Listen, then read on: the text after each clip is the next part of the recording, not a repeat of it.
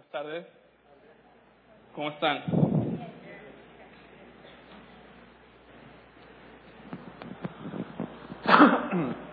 Perdón, estoy limpiando mi garganta un poco. Mi nombre es Sergio Urbano, para los que no me conocen, y voy a estar compartiendo con ustedes el mensaje del, del día de hoy. Terminamos, acabamos de terminar la serie que, que estábamos, se llamaba 40 días en la palabra, ¿se acuerdan? Se aprendieron varios versículos de la Biblia, ¿verdad? ¿Quién me quiere decir uno? Le voy a dar un premio. Tengo muchos, en mi casa tenemos un chorro de chocolates, así que de verdad siempre tenemos premios para toda la vida. En la salida me lo pueden decir. Pueden poner la presentación. Vamos a estar leyendo el día de hoy un, una historia que es básicamente la misma en Mateo 4 del 18 al 22 y en Marcos 1 del 16 al 20. A veces cuando uno, en lo personal, cuando no sé qué hablar, porque es un tema libre el día de hoy, nunca, nunca, nunca te vas a equivocar si hablas de Jesús. Creemos que toda la Biblia es inspirada por Dios, absolutamente toda, desde Génesis hasta Apocalipsis, pero yo en lo personal he sentido, y así me sirve, que cuando ves unas letritas rojas que Jesús habló, tienen un, un punch especial. Creo que cuando Jesús, el Hijo de Dios, habla, y es interesantísimo que sigue teniendo vigencia el día de hoy, su palabra. Y decimos a lo mejor con cliché, Jesucristo basta, Jesús, Jesús, Jesús, Jesús, pero es realmente impresionante. Voy a pedir que pongan la siguiente, y lo voy a pedir a todos ustedes que me ayuden a leer, si alcanzan a ver. Vamos a leer todos juntos. Mateo 4, del 18 al 22 es en la versión Reina Valera, por si lo quieren buscar en sus Biblias. Dice así. Andando Jesús junto al mar de Galilea, vio a dos hermanos, Simón, llamado Pedro, y Andrés su hermano, que echaban la red en el mar porque eran pescadores. Y les dijo, venid en pos de mí y os haré pescadores de hombres. Ellos entonces, dejando al instante las redes, le siguieron.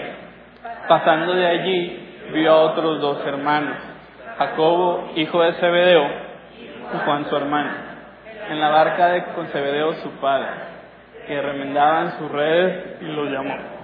Y ellos, dejando al instante la barca y a su padre, le siguieron. Casi todos, bueno, muchos habían leído ya ese... ¿Quién ya había escuchado esa historia?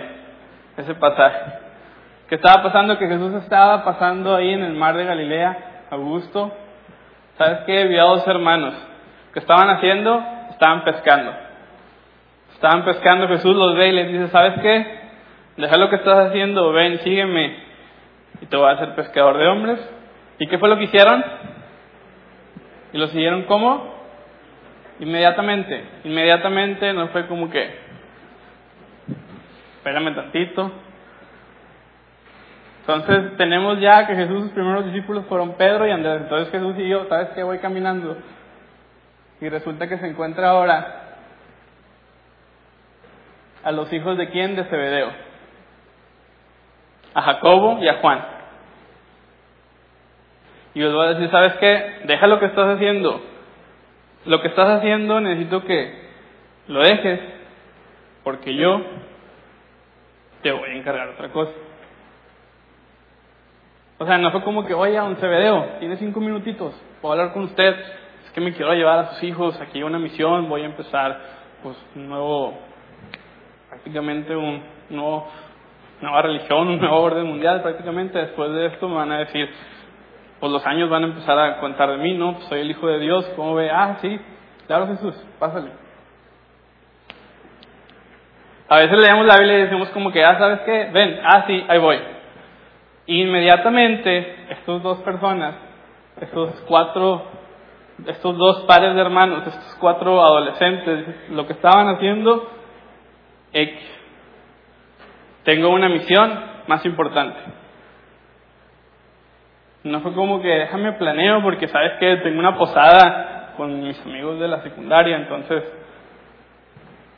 lo que estoy haciendo lo voy a dejar y lo voy a entregar porque voy a seguir a una persona. No sabemos qué tan popular era Jesús en esos momentos.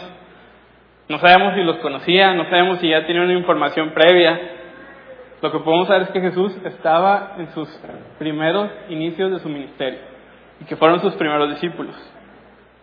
Y que Jesús tenía unos 30 años aproximadamente y a diferencia de como creemos que vienen las películas, no eran unos gentes barbones así pescando, eran unos adolescentes entre, lo más probable, entre 15 máximo 20 primeros años. Eran unos chamacos. Me da risa porque para mí ya son niños porque si tenían 15 años ya les doblo yo la edad. Ya me sentí un poco grande al pensar que al pensar que los primeros discípulos de Jesús a los 15 años dijeron, ¿sabes qué? Te habla Jesús, ok, lo que estoy haciendo, bye. Bye. Inmediatamente. En mi trabajo tenemos un bullying, Godín le llamamos, y a veces alguien llega con una, una petición para nosotros un poco fuera de, de lugar, ¿no? Porque obviamente no es lo más, o sea, se entiende que eso no, no es urgente, ¿no? Entonces le decimos, sí, claro que sí, ahorita lo, ahorita lo checo. Ahorita lo checo, ahorita lo checo, claro que sí.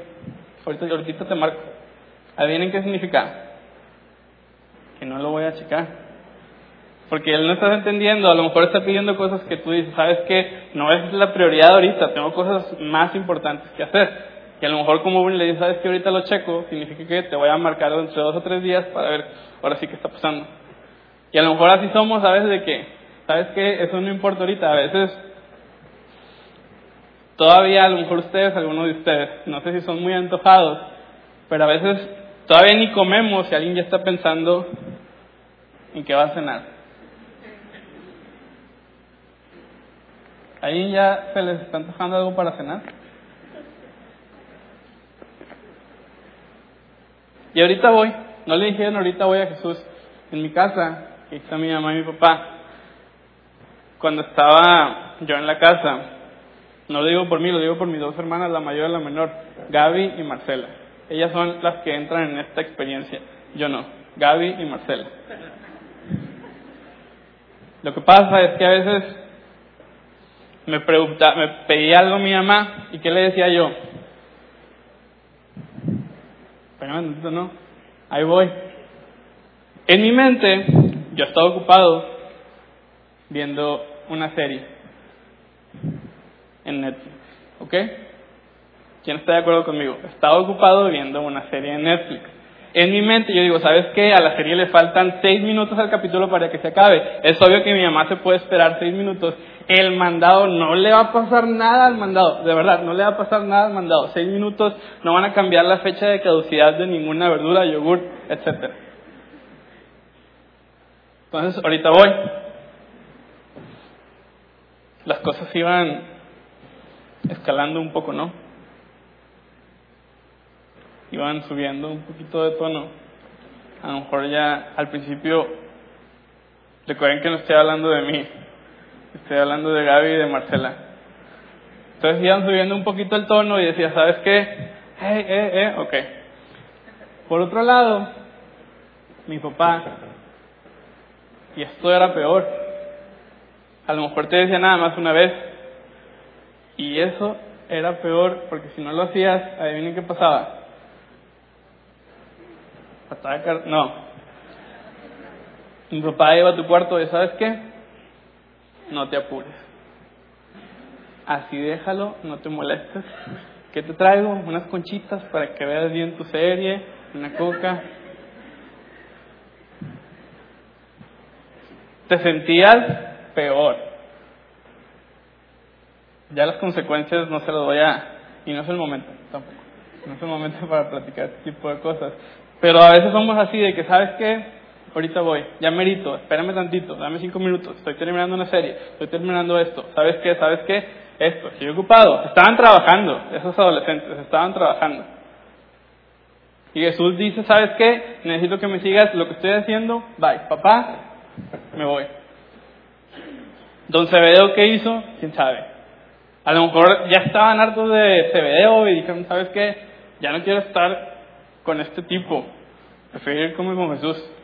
A lo mejor trae una onda distinta.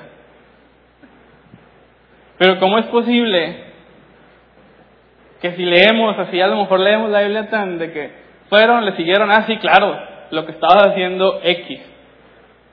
Dejaron lo que estaban haciendo. ¿Cómo es posible que alguien viene y te dice, necesito que me sigas, deja lo que estás haciendo y lo sigues? Al 100, sin titubear, sin poner peros, nada de que espérame tantito, nada de que tengo una excusa, nada de que ahorita no, joven, muchas gracias.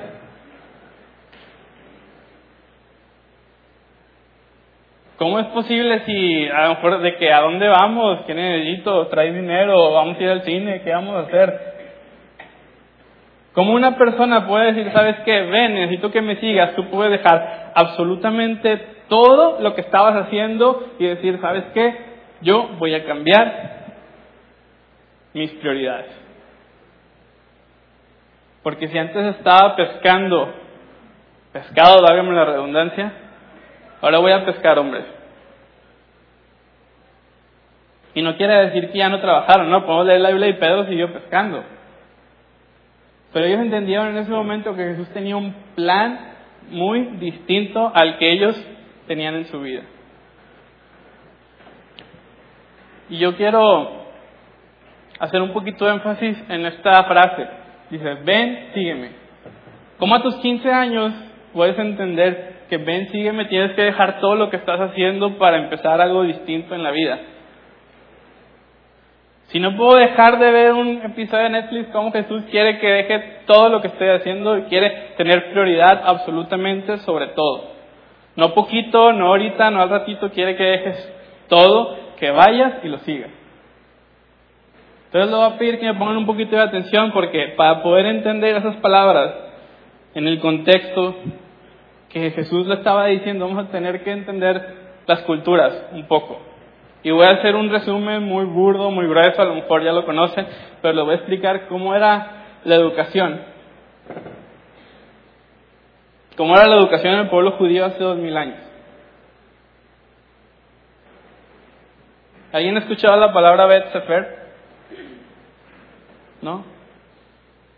¿Mi papá? Bien, al menos mi papá ya sí estudió. Bueno, Vicente también fue al seminario. Lo que pasa es de que los seis, de los 6 a los 12 años, los niños y muy probablemente las niñas empezaban la escuela del Bet Sefer. Quiere decir que vamos a estudiar qué? El Torah. Los primeros cinco libros de la Biblia. Génesis, Éxodo, Levítico, Número, Deuteronomio. Durante aproximadamente unos seis años. Estoy haciendo un resumen muy, muy burdo, ¿ok? Entonces era una disciplina seria. Muchas veces los mejores te podían memorizar Génesis, Éxodo, Levítico, Números y Deuteronomio de memoria. No había copy-paste, no había ninguna aplicación, no Wikipedia, nada de eso. ¿Sabes qué? Ahí te va. ¿Quién de, aquí, de quiénes de nosotros, otra vez papá y Vicente entran, nos sabemos 10 capítulos de la Biblia completa? No libros, 10 capítulos. Yo no. Sabes el versículo, no, sabes enseñanzas, sabes la historia más o menos cómo va, pero era una disciplina tremenda durante los primeros 6 a 12 años que tenían que estudiar el Torah, que tenían que entender qué es lo que quería decir, que pues, tenían que entender que era miel para su vida, que tenían que entender que la ley de Jehová tenía que estar de una manera figurada tatuada en su alma. ¿Qué pasaba después? después de los 12 años, la gran mayoría, la gran, gran, gran mayoría, terminaba su educación. Son otros tiempos y no vamos a entrar en detalle y no vamos a meter en cosas. Las mujeres se iban a su casa, al hogar. Sabes cocinar, tener hijos. No nos vamos a meter en ese tipo de temas ahorita, ¿verdad? Son otros tiempos los hombres se iban a empezar a trabajar.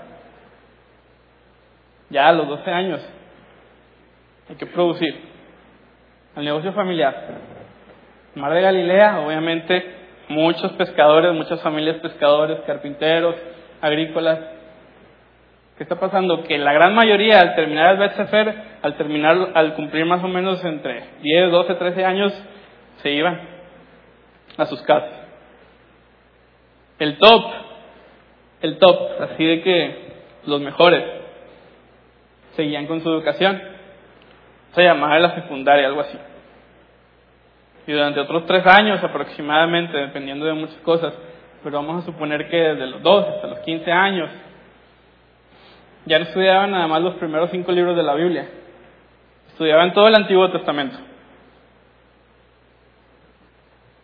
Todo el Antiguo, los profetas y memorizar, ya empezaban con oratorias, ya escribir cosas más, muchas cosas diferentes, empezaban a, en, en esas épocas era como un arte para ellos, el arte de, oratoria y el arte de hacer preguntas.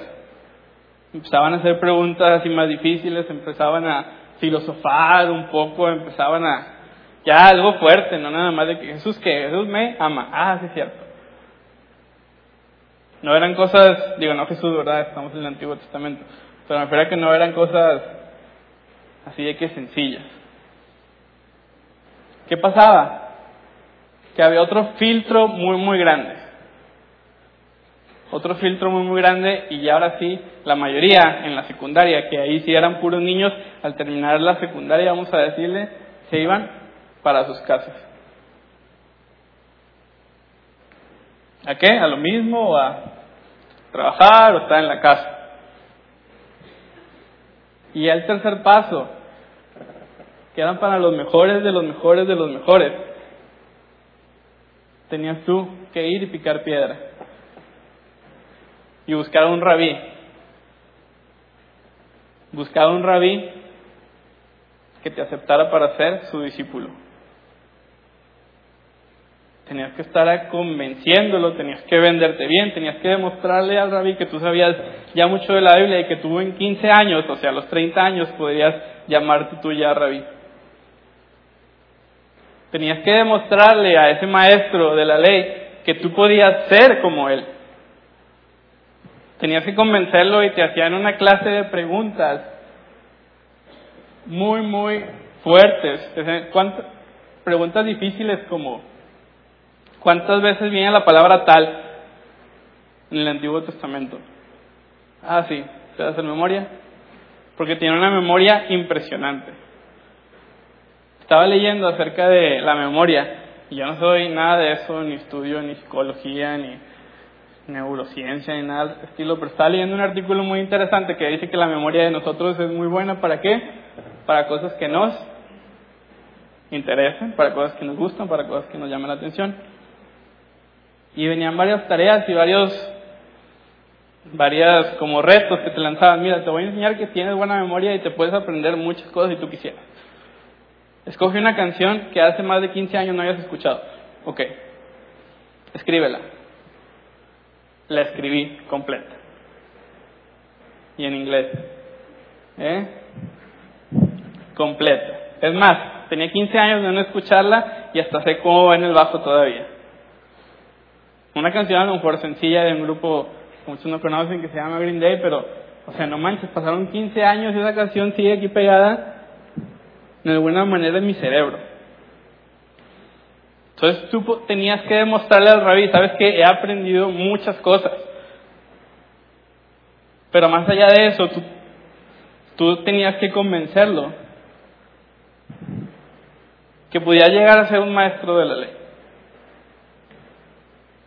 Que podías llegar realmente a ser un rabí.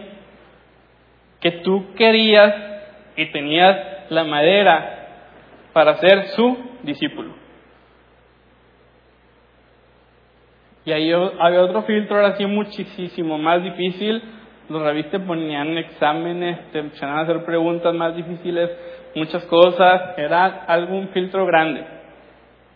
Entonces ya después de haber pasado primero todos esos filtros, todos esos filtros a la edad más o menos de 15 años, si el rabí, si el rabí veía que tú tenías la madera para seguirlo y para ser su discípulo, te decía las palabras que todo adolescente en esa edad ya quería escuchar. Te decía, ¿sabes qué? Te veía los ojos y te decía, ven, sígueme. Tú ibas a tu casa, agarrabas las pocas cosas que tenías, le decías a tu mamá, esta tal persona me eligió, yo voy a ser su discípulo. Lo que estaba haciendo no importa. Voy a tener una nueva vida, mi nueva pasión es parecerme tanto a mi rabí que quiero ser como él. Tengo un fuego tan grande de querer ser como él, de aprender cómo camina, de aprender cómo se desenvuelve, de aprender a qué hora se duerme, de aprender a qué hora se levanta, de estar literal caminando atrás de él. Si se movía a la izquierda, se movía hacia la izquierda. Si se movía a la derecha, se movía a la derecha. Por eso cuando Jesús va con esos adolescentes y le dice, ¿sabes qué? Ven y sígueme, tú, que no pasaste los exámenes, que no pasaste los filtros, que no estás tan calificado, tú que no tienes algo especial, entre comillas, tú ven y sígueme. Por eso ellos entendían que era la mejor oferta que habían tenido en su vida y lo que estaban haciendo lo dejaron. No fue como que ven, sígueme, vamos al cine. No, voy a hacer que tú cambies tu estilo de vida para que tu mayor pasión sea conocerme, parecerme, parecerte a, a mí, a Jesús, tanto que todo lo demás parezca completamente insignificante. Es la mejor oferta que, que puedes tener en tu vida. No sé si me explico qué tan grande era esa invitación, saber que, ¿sabes qué? nadie creyó en mí, pero este tipo que trae algo distinto me está diciendo que yo puedo llegar a ser su discípulo. Porque nadie me había escogido, porque nadie me había tomado en cuenta, porque nadie creía que yo tenía la capacidad suficiente y él, no sé por qué, a lo mejor eran los peores estudiantes. Algo no es que seamos muy especiales, es que Jesús te dice, ¿sabes qué? Ven y sígueme. Y sigue siendo la invitación más grande y asombrosa que podemos entender. Es como si imagínate que tuvieras, ¿a qué edad entran a la facultad? 17. Imagínate que hayas reprobado todas las facultades de la UNI, del TEC, UR, todas. Te dijeron, ¿sabes qué? No alarmas. Consíguete otra cosa porque eso del estudio no es lo tuyo. Y de repente te habla una persona de una universidad de Boston que se llama Harvard y te dice, ¿sabes qué? Quiero que estudies aquí. ¿Sabes qué? Tienes beca completa, quiero que estudies aquí. Mañana sale el avión, necesito que te vengas para que empieces a estudiar aquí el próximo semestre. Pues como si tú fueras un adolescente y te gusta el fútbol y ya te hayan rechazado las Chivas, la América, los Tigres, los Rayados, el Veracruz, los Alebrijes de Oaxaca, el Chicatepec, el Saltillo, la Fuerza Regia, los sultanes, o sea, todos. Y de repente te habla Cristiano Ronaldo y te dice, ¿sabes qué? Tengo un espacio aquí. Es que mañana empieza la Champions, yo quiero que tú estés aquí de titular conmigo a mi lado. ¿Qué le dices? No, es que tengo una posada con, con los de la secundaria, es mi casa. Fíjate que no puedo.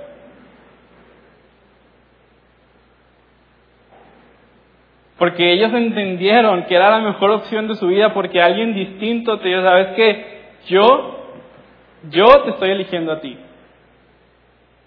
Yo te estoy eligiendo a ti. Dice Juan 15, no me eligiste tú a mí, no me eligieron ustedes a mí, yo te estoy eligiendo a ti. Porque lo normal era que tú estuvieras picando piedra y convencer a un rabí, y a lo mejor ellos lo hicieron, a lo mejor terminaron los 12 años, no sabemos. Lo normal era que tú te acercaras y estuvieras picando piedra, picando piedra, picando piedra, estudiando, estudiando, estudiando, memorizando, oratoria. Eso era normal, pero Jesús siempre viene a cambiar el estilo. Y dice, ¿sabes qué? No, yo te estoy hablando a ti, a ti, ahí, en donde estás, necesito que dejes eso que estás haciendo. Lo que estés haciendo, quiero que parezca tan, tan, pero tan insignificante, porque tu amor y tu deseo por conocerme y por ser como yo es enorme. Dice Lucas 14. Dice, si no aborrecen a sus padres y a sus hermanos, no pueden ser mis discípulos. ¿Alguien ha escuchado ese versículo? Dice Lucas si no aborrecen a sus padres, a sus madres, a sus hermanos, no pueden ser mis discípulos.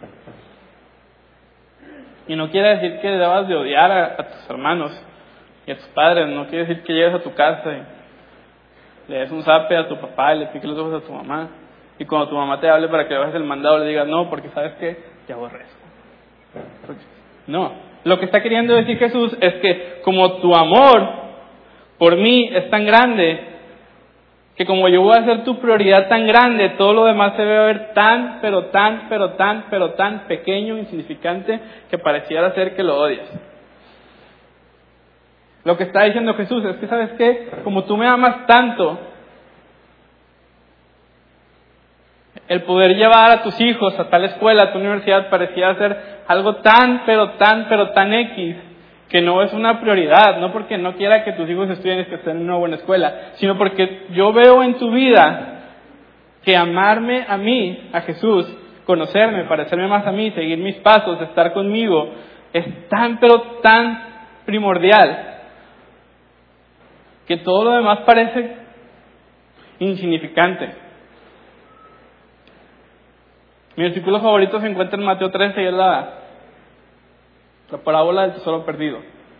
Dice, el reino de los cielos es como un tesoro. ¿Han escuchado? Que alguien se lo encuentra, va y vende todo lo que tiene para comprar ese terreno donde estaba el tesoro. Y Jesús, Jesús nos está diciendo, si vieras la magnitud de la invitación que te estoy haciendo, entenderías que puedes perder todo, literal, todo en la vida con tal de tener una relación conmigo. Porque Jesús te ve y te dice, ¿sabes qué? No depende de tu currículum, no depende de qué tanto cabello te estén cayendo durante los últimos tres años, no depende de qué tan generoso seas, no depende de qué tantas horas pases en la iglesia, la invitación sigue siendo para ti. No depende cuántos años tengas, no depende cuántos años hayas estado en la iglesia, no depende de tu pasado, todo lo que hayas hecho, todo lo que estés avergonzado, no depende si te has portado mal, no depende si tengas pecados tan secretos que no quieres nadie sepa, no depende si tengas una adicción a las drogas, al alcohol, a la pornografía, no depende si tú tengas o no tendencias homosexuales, no te estoy diciendo yo, te estoy eligiendo a ti. No en base a quién eres, no en base a lo que has hecho, no en base a tus capacidades, no en base a tu inteligencia, te estoy diciendo yo, Jesús, te estoy eligiendo a ti. Y sigue siendo hoy en día la invitación más grande que puede haber en la vida. Porque a lo mejor si nadie te consideraba especial, a lo mejor si te consideras sucio, a lo mejor te consideras que te crees mucho y que lo tienes todo y que tienes todo el control. A lo mejor si quieres, ¿sabes qué? Tengo un buen trabajo aquí pescando.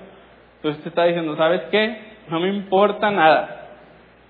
Necesito que me sigas y que me sigas ya inmediatamente, drásticamente. No te estoy invitando a tres horas de la iglesia el domingo, no te estoy invitando a un grupo. No te estoy invitando a una iglesia, a un ministerio. Te estoy invitando a que tu vida va a cambiar tanto, tanto, tanto, que yo voy a hacer por encima de todo. Porque se va a notar que tú me amas tanto, porque el carro que tú quieres la escuela que tú quieres, la casa que tú quieres, las vacaciones que tanto necesitas, la ropa, el trabajo. Sabes que las injusticias que te hayan hecho, las cosas malas que te hayan pasado, de eso no depende. Yo te estoy pidiendo a ti que me sigas. Que me sigas inmediatamente. No te estoy diciendo que todo va a estar bien. No te voy a dar un plan de que sabes que los primeros seis meses vamos a hacer esto, el segundo año vamos a estudiar los profetas menores y vamos a hacer, vamos a revivir a tanta gente. Ah, sí, qué padre. No. Está diciendo, no te voy a decir todos los detalles de tu vida, no te voy a decir que todo va a estar bien. Yo te voy a decir que a lo mejor y podemos ver que los discípulos pasaron por cosas muy difíciles. Pedro murió de una manera muy fea. Estoy diciendo, ¿sabes qué? Si tú entiendes que yo te amo y que quiero que me sigas, no importa todo lo que va a pasar, no te voy a dar todo un plan, te estoy diciendo que si tú quiero que me sigas, quiero que me sigas de ya. No quiero que pongas condiciones, no quiero que de que, ah, sí Jesús, ahorita voy. ¿Sabes qué Jesús? Es que estoy ahorrando para esta cosa y pues tú tienes que entender que tengo estas deudas.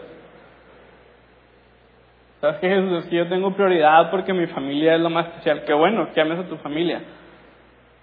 ¿Sabes qué Jesús? Es que los sábados pues yo me voy a, a X, no sé.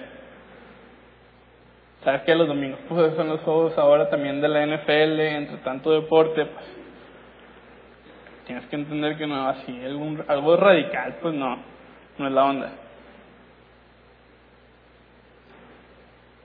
Y la invitación de Jesús, porque yo cuando entiendo lo que dice ven y sígueme, no te está invitando a una actividad, no te está invitando a una iglesia.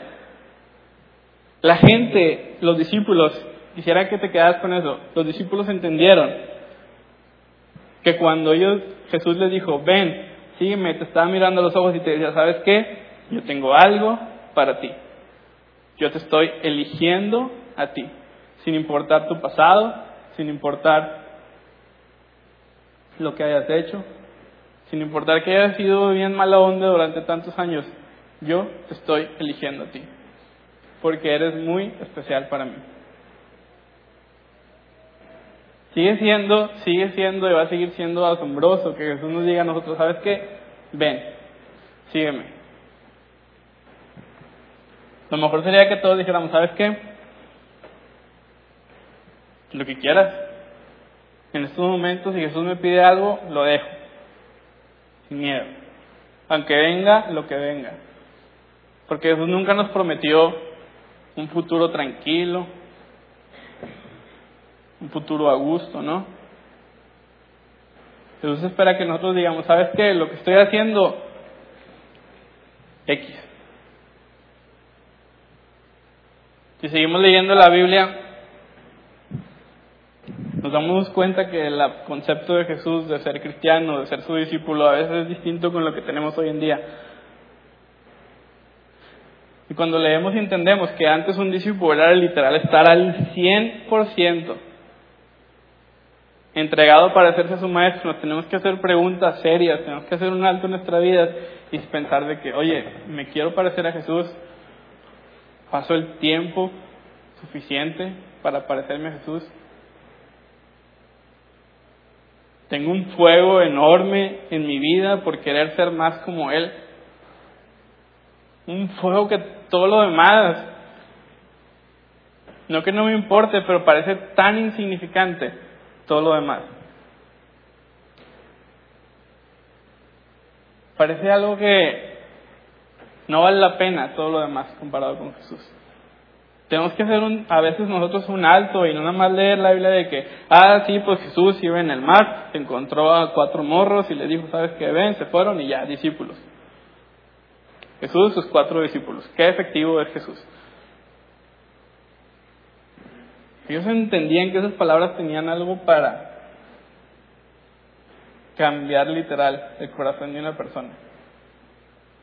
Cambiar completamente el estilo de vida. Y a veces nosotros venimos a la iglesia para que nos inspiren, que nos digan cosas bonitas. Y claro, la Biblia es muy inspiradora. Dice cosas hermosas. La Biblia dice cosas que te llenan de fuerza. Dice versículos que te animan. Pero muchas veces Jesús no viene nada más a animarte y decirte, ¿sabes que Todo lo puedes, sí, todo lo puedo. No, yo quiero una relación contigo y en esa relación van a pasar miles y miles de cosas malas y buenas. Pero como tu deseo por parecerte a mí es tan grande, todo lo demás va a valer la pena. Si seguimos la, la historia, se termina de que Jesús te dice, ya sabes que yo te voy a hacer pescadores de hombres. Jesús continúa su ministerio durante tres años aquí en la tierra, Jesús muere, Jesús resucita, y antes de irse en Mateo 28 dice, ¿sabes qué? Tengo todo el poder aquí en el cielo y en la tierra. Tengo el dominio. Ahora quiero que tú vayas y hagas discípulos.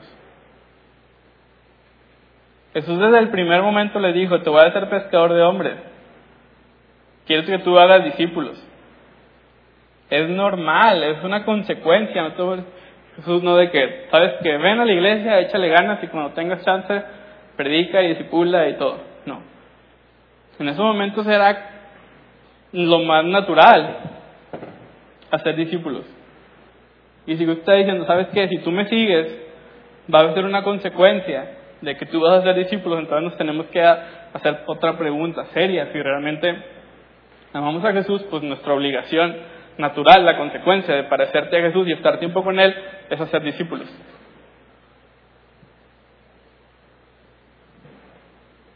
O Jesús está exagerando un poco, pero no.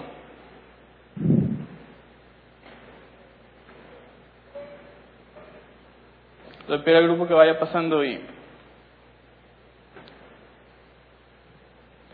Nomás quería quería cerrar con algo porque de verdad he traído esto en mi corazón mucho. Porque yo en lo personal, digo, desde chiquito vamos a la iglesia, aunque no tengas ganas, vámonos si te obligaban a ir a la iglesia. Y a veces agarramos la Biblia y vemos de que Jesús, ¿sabes qué? Pues lo siguieron, ¿no? O sí. ¿Por qué? ¿Quién sabe? ¿Qué significaba? ¿Quién sabe? ¿Cómo fueron capaces esos cuatro literal adolescentes? Adolescentes, no son las películas, no te llevan mucho, no eran unos hombres barbudos ya grandes pescando así fornidos. ¿Cómo fueron capaces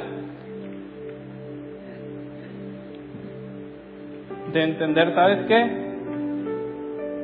Este profeta distinto tiene un plan nuevo para mí.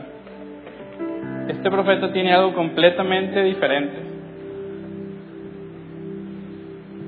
Este profeta quiere algo de mí que no es nada más darme una palmadita en la espalda. Este profeta quiere que yo algún día haga lo que Él hizo. Este profeta, no porque haya visto algo en mí, sino porque es por gracia, dice Efesios 5, dice que por gracia. Él cree que yo puedo ser discípulos. Es una oportunidad tremenda. Sigue siendo la mejor, la mejor, la mejor oferta que hay en la vida. Por encima de cualquier escuela, sueldo, salario, casa, X. Sigue siendo la mejor oferta.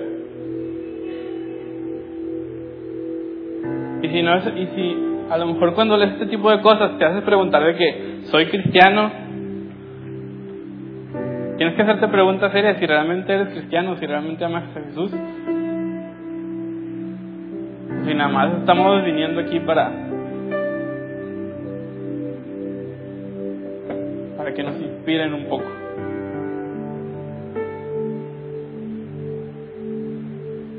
Vamos a cantar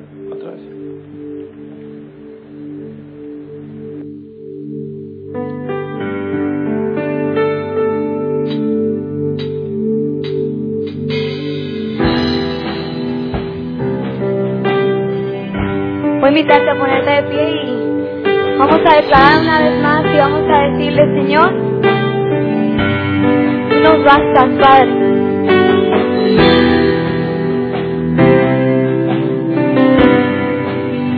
Tu presencia nos basta en nuestra vida. Queremos seguirte, Señor.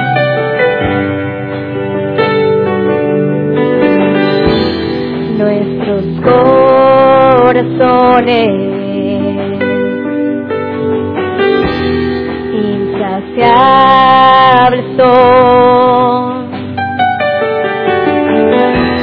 hasta que conocen a su Salvador.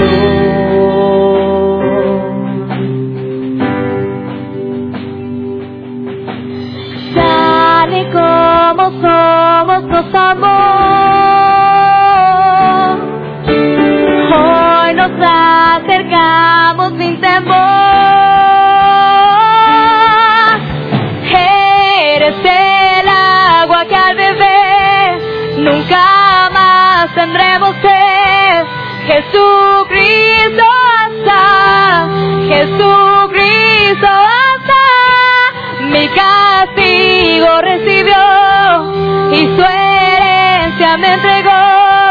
Jesucristo basta, Jesucristo basta.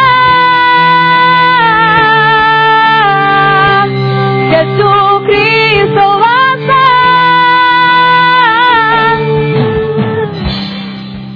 Vamos a decirle, ahora hay un futuro. Ahora hay un futuro. Mire, una esperanza fiel. Y esperanza fiel. Dile en tu amor confiamos. En tu amor confiamos. Hay descanso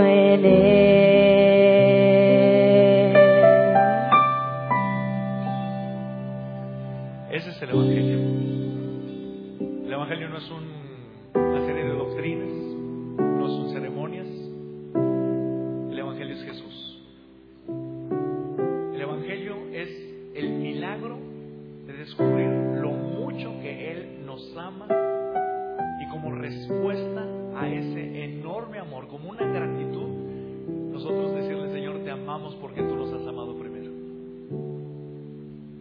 Este es el testimonio que Dios nos ha dado vida eterna.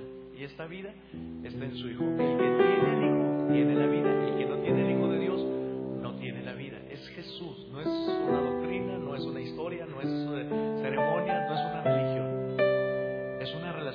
Pero se nota. Cuando se da ese milagro y hay algo que nos hace clic, lo, lo único que nos mueve es la enorme gratitud tu carácter cambia. No porque tú te esfuerzas, ah, voy a cambiar. No. Tu forma de hablar cambia. Tu forma de pensar cambian. Tus planes cambian. Todo, todo cambia. Tu amor cambia. Y amas a Jesús con todas las fuerzas de tu corazón. Hasta el punto de... Es increíble. ¿Cómo alguien no pudiera entregar su vida al Señor? ¿Cómo alguien no pudiera estar apasionado por servirle? ¿Cómo alguien no va a estar totalmente comprometido porque otras personas conozcan más del amor de Dios? ¿Cómo no luchar por la unidad de la iglesia? ¿Cómo no entregar? Bueno, sería imposible si amamos y conocemos al Señor. La invitación de Jesús es muy simple. Vengan a mí. La invitación de Jesús es bien sencilla. Búscame en esa relación personal. Y te voy a convertir en pescador de hombre. ¿Qué quiere decir? Te voy a dar un propósito maravilloso. Vida va a dejar huella y tu vida va a ser de bendición, empezando por tu casa, pero milagrosamente en tu trabajo y otras personas van a ser bendecidas. Esa es la promesa del Señor. Lo que decía Sergio era, ¿se habrá equivocado Jesús? ¿Cuántas personas has traído a los pies del Señor en estos últimos cinco años? Son preguntas difíciles. Dios los ha usado muchos y bendito sea el Señor, por eso estamos aquí. Pero si el Señor no te ha usado, a lo mejor es para revisar qué tanto estás siguiendo al Señor o qué tanto estás viviendo una religión. Obviamente es precioso, importantísimo asistir a la iglesia, estar en el grupo vida. Nunca me va a cansar de decirles, ay, que echarle sí, pero eso no es. Si eso representa nuestra gratitud y nuestro amor, ah, bendito sea el Señor. Pero es un milagro. Que a los que ya le conocemos es un milagro que se debe repetir todos los días, todos los días. Dice Lucas 9:23, si alguno quiere venir en pos de mí, lleguese a sí mismo, tome su cruz. ¿Qué más dice después de tome su cruz? Les falló. Tome su cruz cada día y sígame. Si alguno quiere venir en pos de mí, lleguese a sí mismo, tome su cruz cada día. Es decir, usted tiene que decidirlo hoy, tiene que decirlo mañana en la mañana, Señor, este día lo vivo para ti. Y voy a considerar que este día está perdido si no he logrado tener una relación más íntima y si no te conozco más, no valió la pena este día, aunque haya logrado ganancias y aunque haya logrado un montón de cosas, si no te conozco más va a ser un día perdido. Por eso amanecemos y le decimos, Señor, hoy agarro mi cruz, es decir, muero a mí mismo y te entrego mi vida, te voy a seguir. Familia, Dios está aquí, ese es el Evangelio. Así, simple y sencillo, el amor de Jesús que nos dice, así como seas, en la etapa de tu vida que estés, con los problemas que estés enfrentando, Hoy Jesús te dice, sígueme. Inclina tu rostro. Bendito Padre, ilumínanos. El poder de tu Santo Espíritu, Señor Santo, nos haga claro nuestra propia relación contigo, Señor, y que tu Espíritu Santo abra nuestro entendimiento para ver la grandeza de tu amor, la grandeza de tus propósitos, la grandeza de tu misericordia, Señor, para caer rendidos completamente a tus pies a cada uno, Señor, con el poder de tu presencia en nuestras vidas. Dirígenos, Señor, para más y más cultivar esa relación a la que tú nos estás invitando. Danos sabiduría, Señor, para realmente llegar a ser los más íntimos amigos contigo, Padre Celestial. Dependemos de ti, Señor. Pero dice tu palabra que tú eres el que puedes producir en nosotros el querer como el hacer. Danos esa hambre de amar de más y de ser mucho mucho más agradecidos. Pongo en tus manos a cada uno de mis hermanos, Padre. Y quiero poner en tus manos, Señor, si alguno de los que estamos aquí, Señor, la mayoría somos tus hijos y tus discípulos y te seguimos, Padre, pero si alguno está aquí y no tiene la seguridad de que sus pecados han sido perdonados, Señor, habla de una manera muy especial para que tome una decisión en esta hora que cambie y transforme su vida con tu presencia, con tu amor. Pongo en tus manos este momento. Y mientras seguimos en esa actitud de oración, interesada por usted mismo, pero interesada por los demás, quiero hacerles una pregunta. ¿Estás seguro al 100% de que si murieras hoy irías al cielo? ¿Así absolutamente seguro?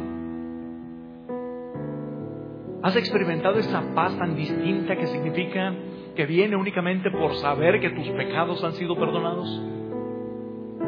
De repente te has dado cuenta de ese milagro, de cómo tu vida tiene sentido y tiene un propósito grande y especial? Si alguna de estas preguntas no contestaste afirmativamente, déjame decirte, necesitas a Jesucristo en tu corazón. Necesitas aceptar esa invitación de Jesús donde Él te dice, sígueme. Lo que necesitas es tomar una decisión y responder positivamente a esa invitación de Jesús y decirle, Señor, me entrego completamente a ti. Cuando tú le entregas tu vida a Jesús, Él hace el milagro de manifestar su presencia en tu vida, Él hace de ti su templo, su habitación, y Él realmente transforma tu vida dándole un sentido sumamente especial y de trascendencia. Por eso hoy te invito, si no tienes la seguridad de que tus pecados han sido perdonados, si no tienes la seguridad de que al morir irías a disfrutar la eternidad con Él, toma la decisión y entrega tu vida a Jesucristo. Yo voy a hacer una oración como si estuviera invitando a Jesús. Eso pasó hace muchos años, es lo más precioso que puede haber. Pero como un ejemplo, si tú te das cuenta de que necesitas a Jesús, repite esta oración ahí en tu lugar y dile al Señor con toda sinceridad, te entrego mi vida. Dile estas palabras, bendito Padre Celestial. En esta tarde me acerco a ti porque sé en lo más profundo de mi corazón que tú me amas puedo entender cómo siendo yo tan insignificante y tan pecador, tú que eres Dios, viniste a pagar por mis pecados. Y viniste a levantarte de, de esa cruz y de esa muerte y a resucitar por mí. Pero gracias. No entiendo muchas cosas, sí entiendo que te necesito y hoy te pido toma mi vida en tus manos. Hoy decido seguirte. Hoy decido decirte sí a esa invitación que tú me has hecho a través de tu palabra, donde tú me dices que te siga. Hoy te entrego mi voluntad. Hoy te reconozco como mi Señor y Salvador. Hoy te pido, vive tú tu vida en mí. En el nombre de Jesús me pongo en tus manos para que tú me transformes en la persona que tú planeaste que yo fuera. En el nombre de Jesús, gracias por el regalo de la vida abundante y la vida eterna que tú me das. Todo te lo pido en el nombre de Jesús. Seguimos en esa actitud de oración y termino con una muy breve oración. ¿Alguien hizo esta oración por primera vez? Si usted hizo esta oración por primera vez, permítame orar por usted. Lo único que le pido es una cosa muy sencilla. Levanta tu mano. ¿Hiciste esta oración ahí en tu lugar? Levanta tu mano. Permíteme verte para saber que voy a orar por ti. Levanta tu mano con toda confianza. Gracias a Dios. Aquí está, jovencito. ¿Alguien más? Gracias a Dios también ahí atrás. ¿Habrá alguien más que haya hecho esta oración entregando su vida por primera vez al Señor Jesús? Levanta tu mano con toda confianza solamente para orar por ti. Señor, muchas gracias. Gracias por estas personas que tú conoces perfectamente por nombre. Y así como a ellas y a todos nosotros, Señor, nos amas. Y mi oración, Señor, es que así como pasó con aquellos discípulos, así como ha pasado con la mayoría de los que estamos aquí, que se cumpla tu palabra, Señor, donde tú dices que si alguno está en Cristo, nueva criatura es, las cosas viejas pasan y todo viene a ser hecho nuevo. Así, Padre Celestial, transforma la vida de mis hermanos, Señor, que al levantar su mano comparten conmigo, que han abierto su corazón a ti dales la seguridad, que tu Espíritu Santo se comunique a su Espíritu diciéndoles que son tus hijos que tu Espíritu Santo les dé la seguridad de que realmente nada nos puede separar de tu amor, que tu Espíritu Santo les ilumine para afianzarse en tu palabra, Señor. Aquí estamos, Señor. Queremos seguirte. Transfórmanos para honra y gloria tuya. Gracias, Señor. Encomiendo en tus manos a estas personas, Señor. Bendícelos a ellos y a cada uno de los miembros de su familia. En el nombre precioso de Jesús. Tomen sus lugares, amados hermanos. Qué tremendo y qué sencillo el mensaje. Jesús nos dice, sígueme, búscame.